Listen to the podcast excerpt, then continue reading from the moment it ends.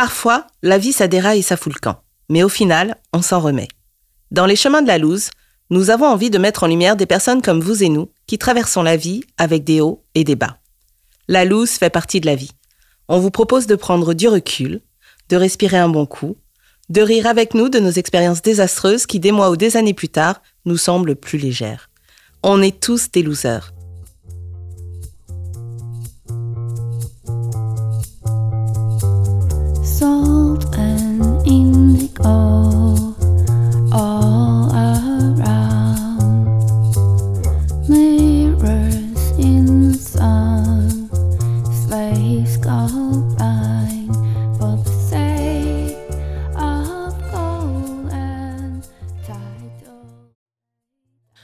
Aujourd'hui, nous accueillons l'année 2020.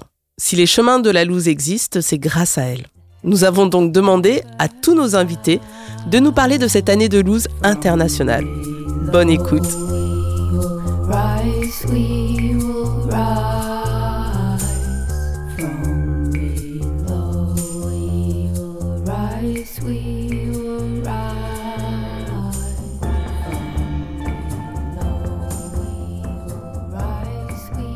Mon année 2020, elle a été euh, à l'extrême opposé, mais comme tout le monde, de ce que je pouvais en imaginer en fait. Mon mari, ma fille et moi avons décidé de rentrer en France. Donc euh, pour nous, c'était vraiment le retour à Paris quoi. Donc euh, avant, on habitait au Maroc, dans la ville de Tanger, donc qui est pas méga dynamique sur le plan culturel. Pour nous, le retour à Paris, c'était ça quoi.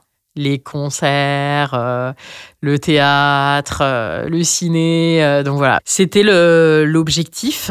Pas uniquement, mais ça voulait dire aussi vraiment pour nous tout un nouveau départ. Donc, déjà, on est une, une famille avec deux nationalités différentes. La loose a commencé au Maroc où les autorités françaises ont estimé que notre mariage était un mariage blanc. On a un enfant hein, quand même. Généralement, quand on fait un mariage blanc, on s'embarrasse pas de faire un gamin. Mais bon, qu'on a dû notamment fournir toutes nos photos personnelles, tous nos documents personnels aux autorités françaises afin qu'elles puissent délivrer un visa à, mon mari. Donc, aller chercher dans ses albums photos des photos euh, euh, de vous en maillot de bain sur la plage ou devant un sapin de Noël, c'est douloureux pour pouvoir prouver que votre amour et que votre famille a une existence. C'est vraiment un truc horrible.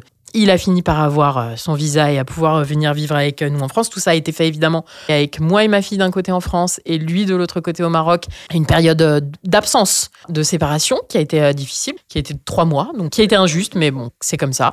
Je pense qu'il y a des gens qui vivent bien pire, hein, donc il faut toujours euh, relativiser, mais c'était bien relou. Mon mari a posé le pied à l'aéroport d'Orly. Et vraiment, on était là, wouhou, mais maintenant, plus rien ne peut nous arriver. La vie est formidable. Et une semaine après, il a fait un infarctus. il va bien, tout va bien. Je me tiens à préciser qu'il a mon âge, hein, que ce n'est pas Eddie Barclay. Il n'a pas 95 ans. C'est pas du tout normal de faire un infarctus euh, à son âge, mais bon, c'est pas grave. Voyons toujours le positif. C'est-à-dire que si ça lui est arrivé une semaine avant, il aurait été seul dans notre appartement au Maroc, où personne n'aurait pu l'aider et où les secours sont, pardon de le dire, un peu plus tardifs à s'organiser qu'en France.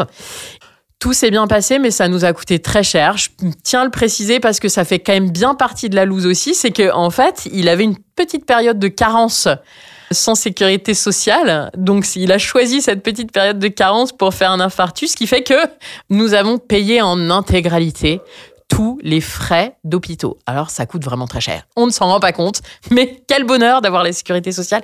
Et tout ça, en fait, s'est déroulé au moment où on hésitait un peu entre vivre euh, Grande Couronne ou vivre dans Paris. On avait choisi Grande Couronne, donc on s'est installé à la limite entre le Val d'Oise et l'Oise. Sauf qu'en fait est arrivée toute cette période de la grève de, la réforme des retraites. Donc nous avons été totalement immobilisés pendant un mois et demi, puisque Grande Couronne, il n'y a rien. Donc du coup, on s'est dit, ouais, non, quel choix pourri. En fait, on va complètement faire euh, Paris ou toute petite couronne, en tous les cas, avec euh, possibilité d'aller à pied quelque part. On trouve un appartement, on emménage dans l'appartement et cinq jours après, euh, le, confinement était euh, décidé. Donc euh, du coup, vraiment, tout s'est très très bien enchaîné. Donc voilà, mais ça a été pour nous une arrivée extrêmement tumultueuse, euh, vraiment lousistique, quoi. Je sais pas quel adjectif on choisit, mais vraiment de la loose fois mille. Et qui, du coup, ne correspond en rien à l'idée de ce qu'on pouvait se faire de la France et de notre arrivée en France, quoi. Et d'ailleurs, la France ne correspond pour l'instant en rien à l'idée de ce qu'on se faisait d'y retourner, pour lui d'y vivre et pour moi d'y retourner, de retourner chez moi dix ans après, quoi. L'un dans l'autre, je crois que je suis euh, globalement très contente de vivre cette période-là ici. Je me dis toujours, ça peut être pire. Attention, 2021 n'a pas dit son dernier mot. Euh, mais je, je vois pas comment on a condensé tellement d'épisodes euh, assez difficiles en vrai. Je trouve qu'on a plutôt bien pris d'ailleurs.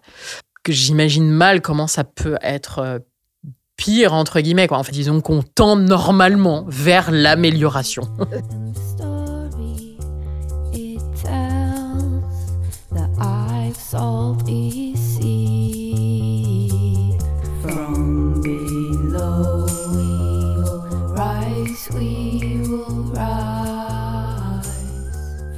On vit quelque chose que, que tous les plus grands écrivains, tous les plus grands romanciers euh, euh, ont imaginé, mais qui ne pensaient pas que ça arriverait. Et on l'a vécu. Je pourrais dire à mes petits-enfants, j'ai vécu aussi le Covid. Je ne sais pas ce qui va se passer en 2021. Je pense que 2021 va être plus dur que 2020 parce que ça va être plus long et parce qu'il n'y a pas de perspective. Alors que sur la première période, il y a eu le premier confinement et on se disait, ben, on va être sorti après ça. Alors que là, ben, on a reconfiné et on ne sait pas où est-ce qu'on va du tout. Personne ne sait. Et je pense que c'est beaucoup plus flippant. Cette première année donc, de Covid, moi, ça m'a donné à certains moments de la résilience, mais ça m'a euh, beaucoup fait travailler sur moi et me dire, mais euh, t'as vécu pire, peut-être. Voilà. Pour moi, c'est ça. Je, l'interprète comme ça, mais parce que j'avance et, je découvre les choses, mais comme, mais comme tout le monde, je pense qu'on est tous un petit peu KO debout et qu'on avance tous euh, comme on peut.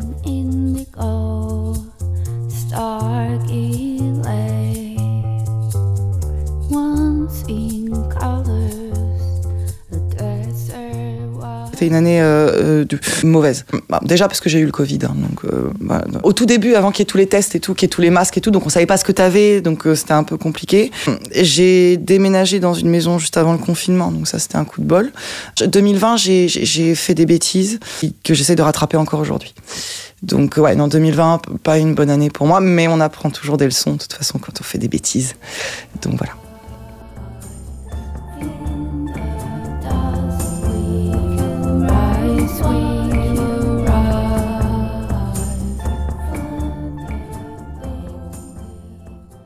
Le premier confinement, je l'ai fait en Bretagne. Et euh, ça a été au départ compliqué, tu vois. Enfin, je suis vraiment un hyperactif. J'ai des journées très denses. J'en mets 32 dans 24. Et là, d'être obligé de se poser, au tout début, était un peu complexe. Cette forme d'inertie là. Mais en fait, ça m'a révélé au fait que, par exemple, j'avais pas vu de printemps depuis des, années en étant parisien. De prendre le temps pour soi, d'être un peu plus contemplatif. Que cette période de vide, euh, bah, elle est nécessaire à, à la création, à être en projet. Et c'est de là, en fait, de ce moment-là, que je me suis dit, tiens, en fait, j'ai envie de faire, oui, du coaching, j'ai envie euh, de m'intéresser euh, aux soins, à la relation d'aide. De ce truc-là, là, euh, est, né plein de jolies choses, oui. Il y a eu des graines de plantées qui sont en train de pousser maintenant, et, plein de projets pour, pour la suite. Donc, euh, il y a plein de choses qui sont arrêtées, mais plein de nouvelles autres choses. Donc, euh, voilà, c'est que, ça- que ça devait pas se faire ou que ça se fera plus tard. Mais on est nos actions, on est nos choix, et donc c'est à nous de décider d'être heureux et, de trouver sûrement la matière à, explorer, à découvrir, à apprendre et à bien vivre.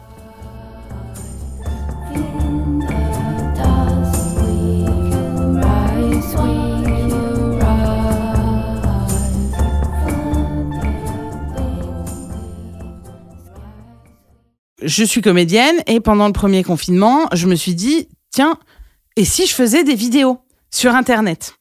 Moi, j'étais hyper, euh, hyper enthousiaste avec mon petit truc de vidéo. euh, et il y en a une, je sais pas aujourd'hui à combien on en est, parce que huit mois après, j'ai encore parfois des commentaires et des likes sur cette vidéo, ou des dislikes. J'ai fait genre 250 000 vues de cette vidéo. Mais en fait, parce que j'ai fait un bad buzz avec cette vidéo, les gens, ils ont pas compris que j'étais en train de rigoler.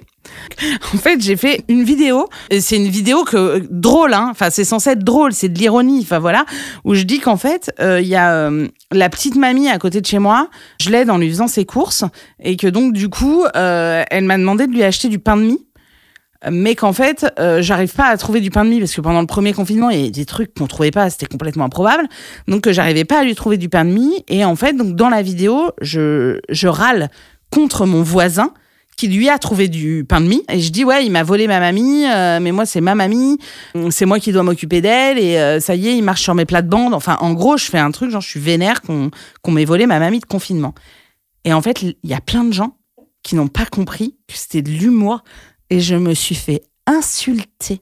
Genre, en fait, j'ai 250 000 vues sur cette vidéo, pas parce que les gens la kiffent, parce qu'elle a fait un bad buzz, qu'en fait, c'était vraiment, mais j'ai eu un déversoir de haine où je me suis fait traiter de sale pute, de grosse truie. Les gens me disaient que j'étais vraiment une très mauvaise personne, parce que euh, quand on aidait quelqu'un, comme j'avais commencé à le faire pendant le confinement avec cette mamie, ça devait être désintéressé et que tant mieux pour elle si d'autres gens l'aidaient, que c'était scandaleux, mais vous n'avez pas honte de tenir des propos pareils. Et en fait, donc, les, les gens, ils ont pas compris.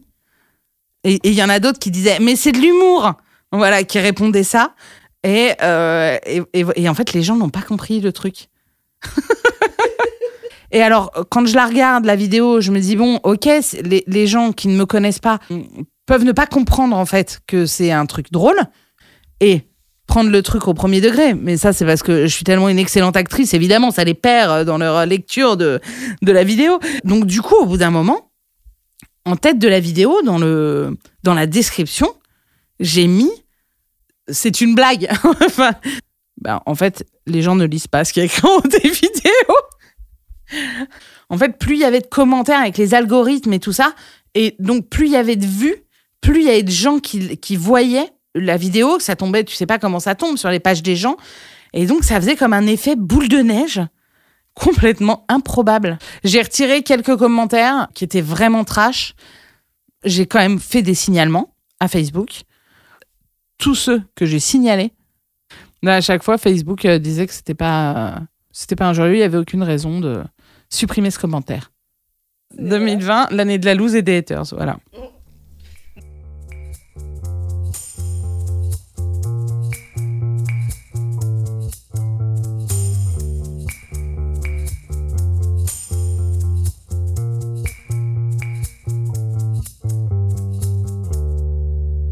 Merci au studio Flock Sound pour l'enregistrement et le mixage sonore.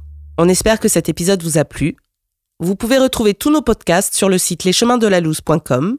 Nous attendons vos étoiles et vos commentaires sur les plateformes habituelles. À très vite.